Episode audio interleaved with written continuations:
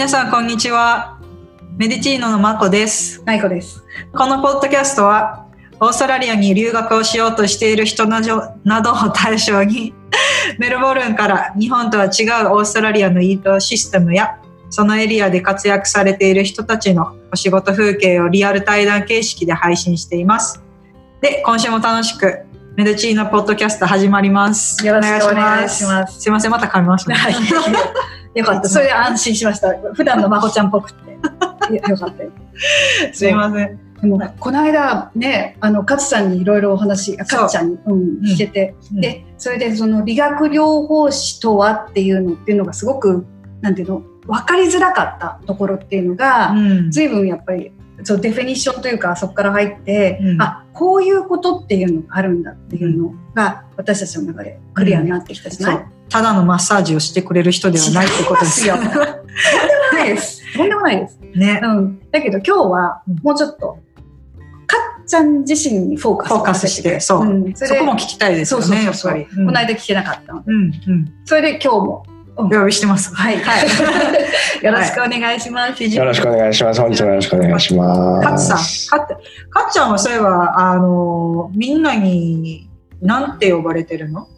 なんか。勝さんって呼ばれることがほとんどですよね。あかつさんかそのなんか English name みたいなのはその私ね、持ってないです。あ持ってない作勝でした。あ、うん。あ最初ヒロで行って、うん。で同級生にタカヒロっていうのが日本人が来たので、うん。タカと勝に分かれたんですよ。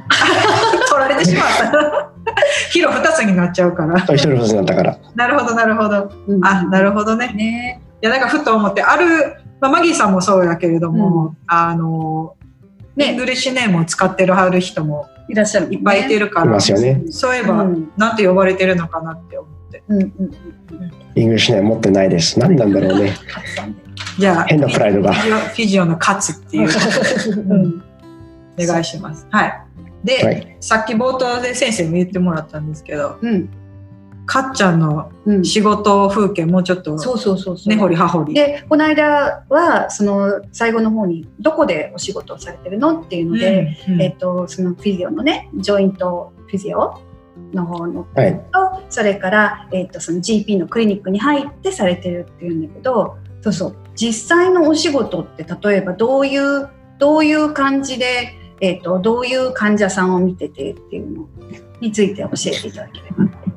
了解しました。えーっとですね、基本的な流れ、どういう患者さんっていうのは多分あの、前回もお話しさせていただいた通り、こう、整形外科に通うような疾患全般ですね、本当にもう肩こりから、ぎっくり腰から骨折とか、うん。あの、例えば手術の、このケア、手術っていうのは、あの、例えば、えー膝の手術だとか、そういう整形外科に関するようなうん。えーっと疾患とか手術後のケアを主に見てます。うんねえっとそれっていうのは例えばその患者さんとしたらもうパッて行ってそれでじゃあお願いしますって言ってなんそのセラピーみたいなのをししれうんししてもらってってホームワークみたいなのそうですね。基本的な流れとしてはこっちももあのじあの日本と違って開業権があって、まあ、いわゆるプライマリーコンタクトって患者さんに直接が直接書かれる業種なので、うん。とりあえずあのドクターに帰ってる感じと一緒で最初に問診をしていつどこでどういう感じでどのような怪我を負ったとかここが痛み始めたっていうのを最初に聞いてどんどん判断していって多分ここがあの開業権があるおかげで日本とまたちょっと大きく違うところなんですけど physio 自身にも診断する医学的な診断を下せる権限があってその診断をもとにえーっと治療例えば、えーとマッサージとか mobilization って言ってこう関節を緩めたりするようなこういわゆる徒手療法っていうんですけどそういうのを施しながら、えーまあ、機能そういう動きの痛みをか軽減したりとかあの固まった関節を緩めるのにこういう運動とかエクササイズをしていった方がいいですよっていうのをアドバイスしてそれを定期的に様子を見ながらうん。機能回復痛み軽減っていうのをしていくのが大まかな仕事の流れですね。うんうんうん。であと本当はもうちょっと後で聞いてもいいかなと思ったんだけどその診断をするっていうのができるっていうふうに今あのおっしゃったんだけど、はい。その例えばレントゲンをオーダーするとか、はい。そういうような画像検査とかっていうのは、はい。フィジオでオーダーするってことは可能なの？オーダーすることは可能です。X 線から超音波診断から CT、MRI まで全部可能なんですけど、うん。えーっと、X 線に関しては多分フィジオであの紹介状を出して取ってもらってもある程度こうメディケアを使っている人こっちの、えーっと介護保険に入っている人ならあのクラかリベートっていうかあの払い戻しされるんですけどそれで還付されるんですけどこと CT とか超音波になると理学療法士があの紹介した場合はそれは適用されなくてそれはあの GP の先生愛子先生のドクターに一度かかってもらってそこから紹介状を出してもらう感じですね。で MRI に関しても同じです。うんうんそこは違う。だけど MRI はえーっと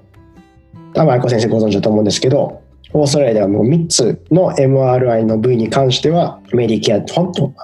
基本的に MRI って全部患者さんの実費で払っていただくんですけどこの3つの部位に関しては特別にあのメディケアからお金が下りるっていうものがあってそのうちの1つが膝の怪我なんですね。でもそういうのっていうのは日本ではどう？でフィジオに。多分日本の場合は患者さんが理学療法士に通うっていうことさ最初に通うってことはないのでまずはもう本当に病院の整形外科に行ってとりあえず画像診断っていう流れが大まかだと思うのでそこから違うというか、うんそう違うなんやけれどもかっちゃんの場合はもうそのままオーストラリアに来てこっちで他の人たちとそうで同じようにすね。ゼロから始めたそうですね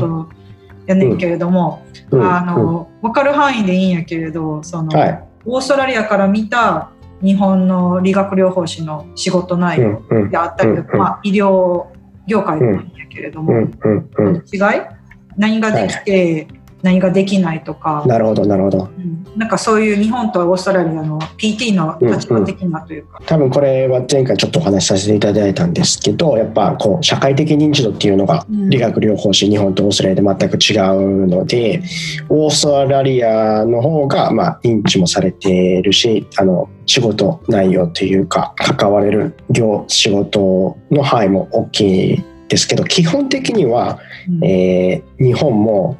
あのオーストラリアの PT もどう言ったらいいのかな。できるノウハウというか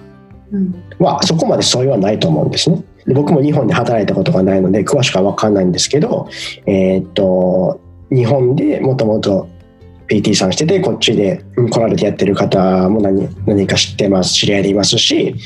えーっと去年は何人か日本の PT さんでこっちで短期であの英語の留学してたりだとかあのこっちの理学療法士協会に日本の理学療法士協会から送られた人ともあの出出張でねおあのお話しさせていただく機会もあったんですけど彼らからするとやっぱりこっちやっぱ検気できるようなさっきみたいにみたいに診断できたりだとか開業権があるのでやっぱりこう修行できる仕事の内容の権限がこっちの方が大きいのでもちろんそこに責任もついてくるんですけど、自分であの理学療法士個人が判断して対処することがほとんどで逆に日本の場合はえーっととりあえずまあ医師の診断というか診断をもとに紹介されてくるあのその同じ例えば整形外科のクリニック内で PT さんに見てもらうっていう形がほとんどなのでその範疇というかそれ以外のことはやろうとしてもなかなかできない。うんでできる機会がないっていうことは話に聞きますしこれ私にも知ってんのにこうやったことがないからこの経験が少ないうん。っていうこともよく聞きますからやる自信がないっていうのも聞きますしうん。あとはそうですねやっぱオーストラリアさっき言ったみたいにマッママッサージや感覚って言ったらちょっとおかしいんですけどあのそういうか感じで一般の方も来られるので、こうやっぱ都市療法って言ってさっきあのお話したみたいに実際に僕たちが患者さんの幹部を触って処置するような、えーまあ、いわゆる治療ですよね。うんそれをする機会がやっぱ日本では圧倒的に少ないっていうのは聞きますよね。どちらかというと電気を流してからちょっとエクササイズしたりみたいな。そうそうか使うよねこっちでも。もちろん電気では使いますし超音波も治療もするんですけどエビデンス的にはそこまで確立されたものがないっていうのは最近分かってきているのであの実際それだけでを知ってそれで治療おしまいっていうことは最近はもうほぼないですね。うん。そうなんや。ね。えだから随分違うもんね。だから私なんかもやっぱりよく日本で聞くのはあの整形に行ってあのちょっと電気当てられてきたって言って、うん。ねとかその実際そのハンズオンでそのフィジオの人が30分なり45分なりとか時間をかけてやってくれるとかっていう話って聞いたことないからね。だからねいい悪いとかじゃなくてやり方が違うっていうの。やっぱそれらは学校では教えてもらうというか習うしそういうのはあるっていうのは実際あるみたいなんですけどやっぱそういう専門のまあある例を挙げるとこうマリガンっていう例えばテクニックがあるんですね。そういうのはあるんですけど、まあ、基本的なことはこっち大学でもなれます実際の実技のクラスでもやるんですけど例えば日本ではそれをやるのかやらないのか分からないんですけど実際にこう患者さんと接している時にやることはなかなかないみたいな感じ。うん。逆にそういうコースワークみたいなのに一回講習を受けてそれでスキルを身に改めて身につけて実際の仕仕事の現場で生かすそれをマリガンのテクニック使いますよって歌えますっていうことみたいなので、ね、でも例えばかっちゃんの周りでさっきもお話出たけど日本でフィジオ PT をしてて、こっちはでい PT をされてる方っていうのもいらっしゃるって言ったでしょ、はい、うん、その人たちっていうのはおどうどうや普通にこ日本で国家試験あるからオーストラリアでもそのまんまはなれるのかな、それがね慣れないみたいなんですね。結構難しいみたいでうん。日本の教育あの海外で、えーっと例えばオーストラリア国外で PT の資格を取ったらうん。書き換え試験みたいなのはあるんですけどうんやっぱ日本の場合は多分教育内容がそこまでこっちと比べてあ充実しきってないっていうのは聞いたことありますしもしかしたらその書き換え試験だけでは通らない部分もあるのかなと思いますしうん。そもそも書き換え試験に座るのにかなりの英語力というのを必要とするので日本でもやっぱりこあの海外に出て留学っていうかそういう海外で働きたいっていう理学療法士さんもかなりいるっていうのは聞いたことあるんですけどやっぱなかなか実際あの費用の面もありますしうん手が出ないで言うん言ってますねででさっき言った僕の知り合いなどはやっぱ日本で何年か PT として働いてこっちで改めて学校に入り直して一から。ああその4年でこっちの次4年のやつをこっち家庭を終了してから PT になるっていうパターンがほとんどですね。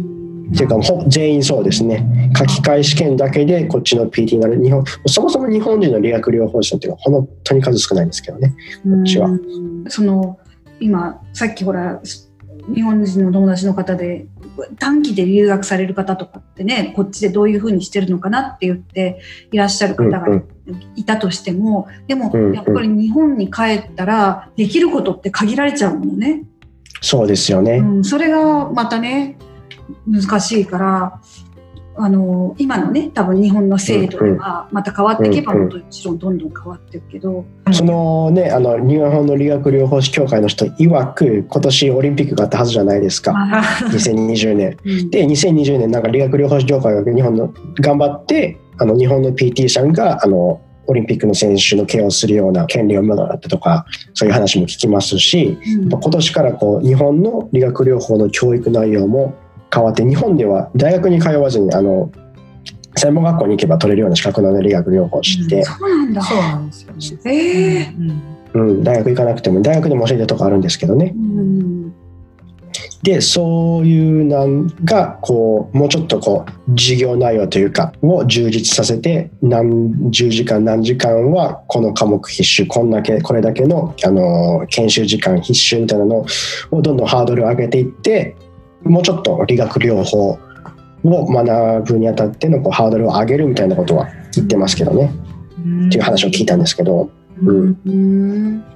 そっか。そしたら例えばかっちゃんからあのにもし日本であ海外でオーストラリアでフィジオセラピーみたいなスポーツ医学みたいなこと興味あるなっていう風な人にこういう風にしたらいいんじゃないっていうアドバイスあげるとしたらどどういう風なところから勉強したらいいのかな？英語なのかな？僕が言うのもおこがましいんですけどやっぱり英語が一番でやっぱそこが一番バリアになるみたいでね。費用面は頑張ればなんとかなるんですけど確かに。まあでもこっちの学費ってものすごく高いので特にあの留学生枠だとものすごく高いのでそれももちろんねかなりの経済的なバリアっていうのはあるんですけどやっぱ英語がものすごく大変みたいですね。うんうん、僕はもう本当に運よく中学校2年生から海外に行かせていただいてたのでうん。そこら辺は全然バリアにならず逆に学業の方がハードル高かったんですけど、そこ、うん、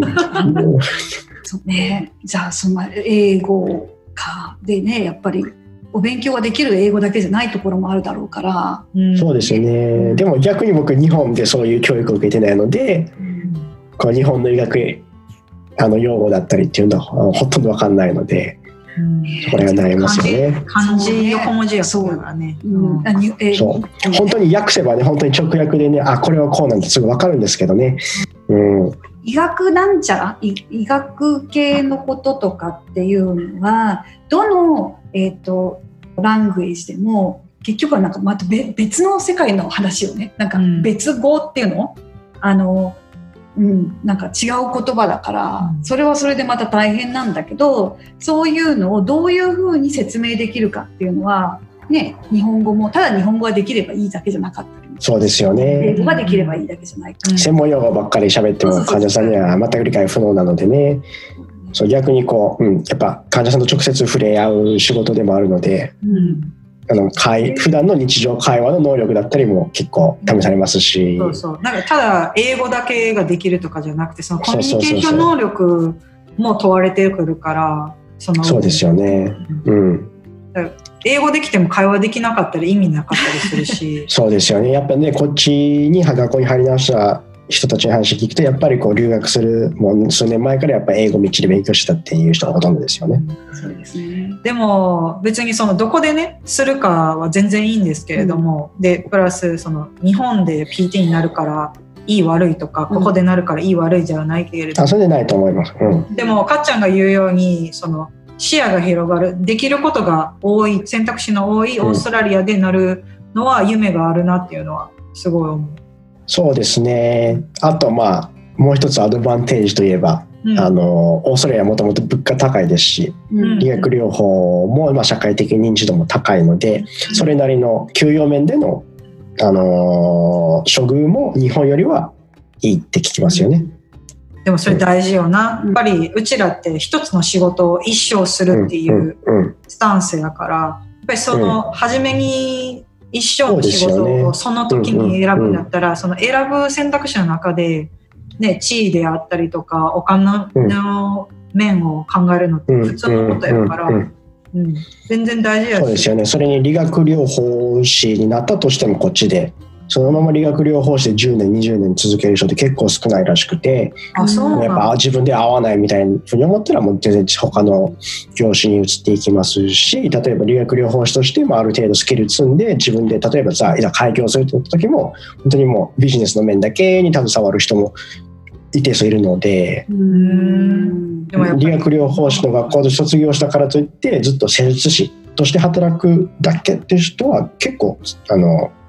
まあ限られてはないですけどそこまで多くもないですよね。うん。うん。でもそこはもしかしたらやっぱり日本と違うところかもね。なんかうん。あのこの資格を取ったからずっとそれでやるっていう人がだけじゃないじゃない。今おっしゃったみたいにそうやってビジネスオーナーみたいな形だけでされるとか、うんうんそのだから本当にいろんなやり方ができるよね。うんあのフィジオもそうだしこの間のマギーさんも、や結局薬学部を出たイコール薬剤師ではなくではないですよね。ううんんとかってうん。いうのとかっていうのは、それは、うん、でもこういろん。な人の話を聞いたりとか違う職種プラス、でその人たちのあのその仕事に対する考えとか皆さん。違うから、うん。そういうのを話聞いたらもっと違う職種の話を聞いてるからだけじゃなくてすごい面白いなと思って。うん。そうですよね。うんうんうん。うんうん。もともと理学療法士だったけどやっぱどうしても医学の道に進みたいからって言って整形外科になる人もいますしね、うん。そう、うん。こっちの人なんかこう変えるの多いよ。転職。変えますよね。すっと変えますよね、すごいなって思う。だからそれも、うん。それこそ年齢関係なく。うん関係ないですね。うちニュージーランド昔行ってた時もなんかお客さんで40代か50代ぐらいの人やってんけど今医学の勉強してるって学校行き直したって言って。うんうんうんうん。あの僕の同級生にもね40代ぐらいの人普通にいましたしうん逆に僕のその大学院じゃなくて大学時代ので医学部に進んだ人のその同じ医学部の中の同級生でもなんか一人なんか本当に60歳とか70歳ぐらい近いおじいちゃんみたいな人がいてその人なんか IT の社長さんしててうん。うん、もうカリアチェンジというか、なんか自分のチャレンジ、まあ、おそのままお医者さんにな年齢的にお医者さんになったかどうかわからないですけど、こう知識を高めたいし、自分も挑戦してみたいみたいな感じで医学部受けたみたいな感じの人もいたみたいなので、うん。そういう人、そういう人いますよね。うん。いやいいわ。うん。いやでも今回このかっちゃんの話も通して、あやっぱりこの PT になるのいいかもって思う人多分出てくると思うし、あとはうん。必ずしもす。ぐフィジオに、ななんていうの？すぐならなくてもいいっていうの？うん。例えば、そうですよね。うんあの似たようなあの業種にエクササイズフィジオロジストっていうのがあって、うん、あの科学的にこう運動療法を中心にやっていくような業種もありますし、まあ、簡単なところで言えばスポーツトレーナーから入っていくこともありますし逆にあのフィジオをにの学校に通っている生徒のほとんどはこうスポーツトレーナーの資格持ってたりするのでそういうところで先に働いたりすることも人も多いですし、うん。そういうところからを入り口にしてスキルアップ目的でフィジオうんそう。になっていくっていう人もいますよね。うん。なんかそういう人たちからも話聞いても面白いかもしれないですね。うんうん例えばなんかまあ今学生さんしてる人とかでもいいけれども。うんうんうん。うんうんそうねそうそのほらいろんな、うん、あの入り入り入り入り入り口は結構広いし出口も結構広いみたいな。でずっと広いままなんだけどでもあのそんなに固執しないでもっていうの？今すぐあもう大学行ってとか英語を頑張ってこうしてああしてっていうふうに考えないでも、あ考えなくていいと思います。うん、全然。それは安心だと思う。うんうんうんうん。ぜひぜひそういう人が増えていったら、ねうん、面白いの、面白くなってくるなと思うんですけど。そううんそうですよね。うん、そうで勝さんにあの会いたい時。そう、皆さん私はね、今もう一回言おうと思ったんですけど、うん。あのね、なんかさっきかっちゃんも言ったみたいに、その日本人で PT されてる方、理学療法士の人がまあ結構少ないってことやねんけれども、はそう皆さんかっちゃんはね、ラジオに出られたりとか、うん。ご自身で今開業されたりとか、いろいろ活躍されてる人やから、なんかアドバイスもっと個人的に欲しいとかっていう人がいてるかもしれあないんで。の患者さんとしてもそう、患者、ももちろん患者さんとしても ですけれどい。も。そう。あの、でうんあの全然そういうご相談とかお待ちしてるので、僕個人でフェ Facebook のそういうビジネスアカウントを持ってるので、フィジオかつでローマ字で検索してくれればすぐ出るようになってるはずなので、そこからあの Facebook 越しでメッセージいただければ全然あのご相談あの乗らせていただけますし、うん。うん。もし治療した方がいいよってアドバイスも全然させていただきます。うん。そうすると例えば予約っていう形で、えーっとはそのそこからそのフェイスブックから入る感じでもいいのかしら？とりあえずはそうしていただいて、うん、ただジョイントの場合はあの日本あの僕が個人でやってるやつとは全く関係ないって言ったらあれなんですけどちょっと違うので直接あのクリニックの方に電話していただくか、えーっとまあ、ネットからも予約していただければそこで可能です。ただ、うん、そこにジョイントで来た方がいいですよって言えば、その都度アドバイス、こちらからさせていただきます。じゃあ私がまた概要欄にうんリンク貼っとくので、またそちらの方も皆さん見てみてください。はい。かっちゃん2週にわたってありがとでこちらこそな長々とありがはい話してしまって ありがとうございまました。す。いいえ。じゃあそれでは皆さん今日もいい一日をお過ごしください。ほなね。